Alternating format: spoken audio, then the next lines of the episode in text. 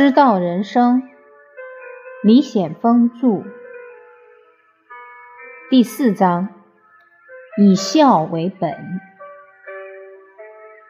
第五十七页，第一节，传道从哪里开始？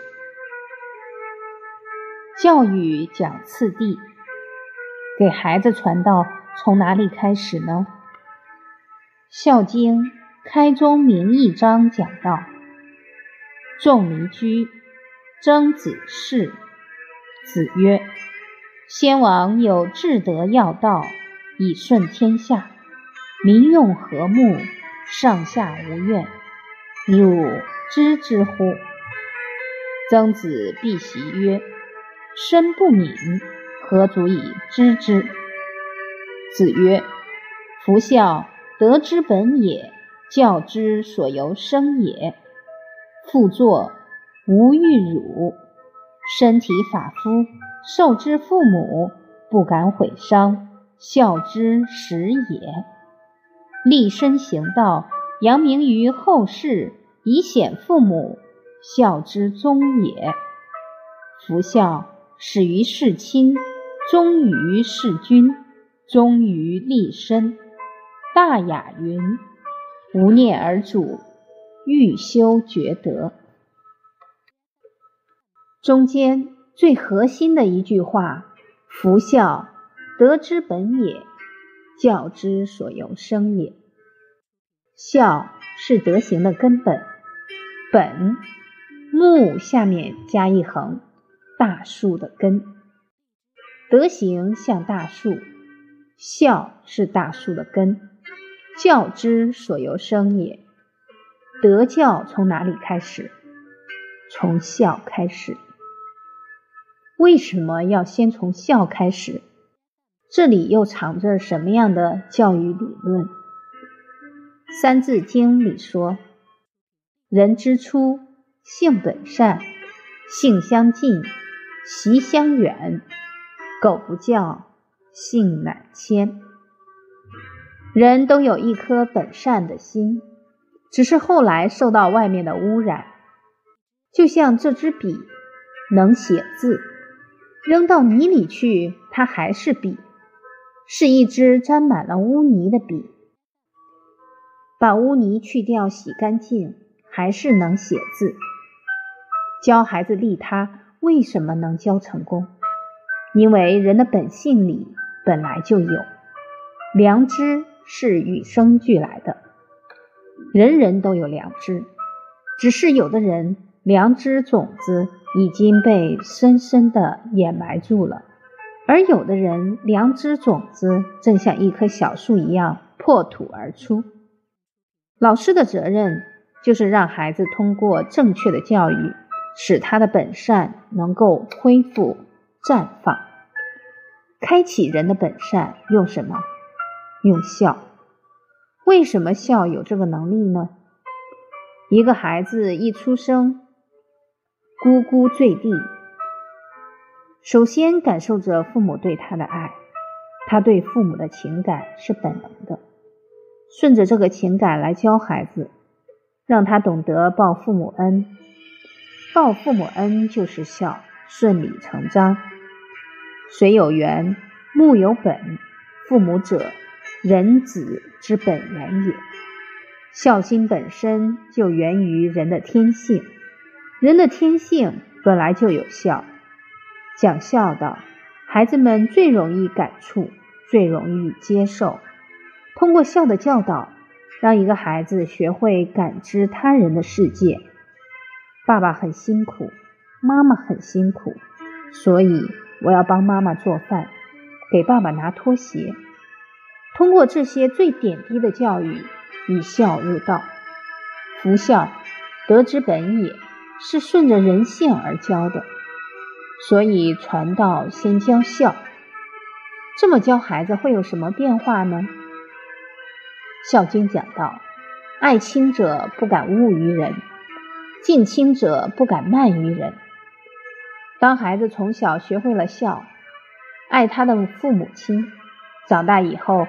他的爱心被滋养，他就不会去伤害别人。当孩子从小对父母很敬，长大后他不会傲慢待人。如何让孩子做到不误不慢，爱敬近于事亲？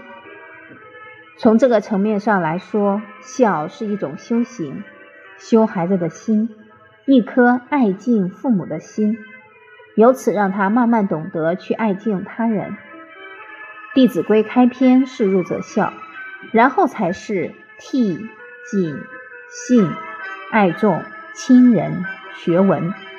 这里说的是教育的次第，《弟子规》这本书本身所讲的。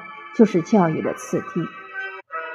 他的思想最早出自于《论语》：“弟子入则孝，出则悌，谨而信，泛爱众而亲仁，行有余力，则以学文。”根据这句话演化出来的。如果把《弟子规》的顺序颠倒了，先泛爱众，最后是入则孝，就落实不了，像栽树一样。要按照工序进行，这个程序是根据什么制定的？人性，按照天地本来的规律做教育，这正是我们祖先在教育上的伟大之处。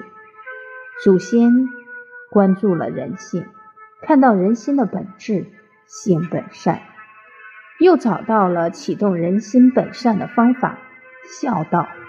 孝是至德要道。这是中国人的教育思想，在世界教育经典中，这种教育智慧都难得一见。《孝经》是夫子的作品，春秋时期，距今两千五百年。那个时代，我们的先人就能够写出如此重要的教育经典，对教育可以做出如此深刻的论证，太了不起了。在过去教育实践中，长期的、反复的用孝道来教学生，感触良多。孝是打开孩子心门的钥匙，孝是对治自私的良药，孝是净化心灵的清流。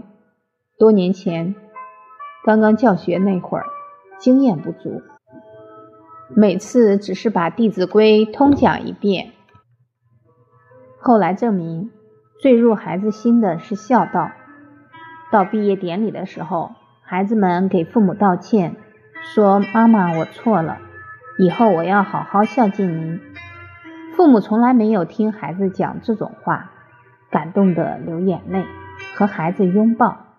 那一瞬间才知道，老祖先真是太伟大了。在班里发生过很多这样有趣的故事。有一次。兄弟俩在这里学习，相差了四岁。毕业典礼发言，大哥上去要给父母磕几个头。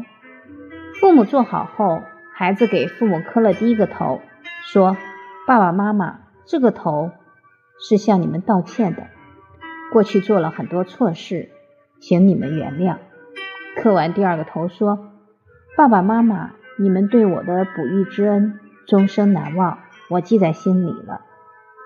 磕了第三个头，说：“爸爸妈妈，今天我要向你们发一个愿，我会孝敬你们一辈子。”作为老师，听到孩子们就这些话，特别感动。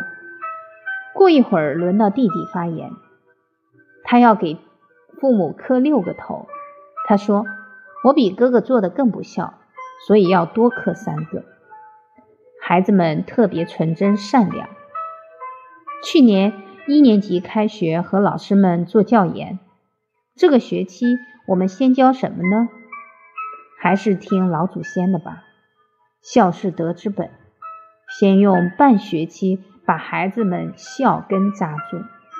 每次教孝道，感触到不是我们会教，是祖先有大智慧。把这么好的方法留给我们，给孩子讲孝道，讲父母恩德，一次次印证祖先说的夫孝德之本也教之所由生也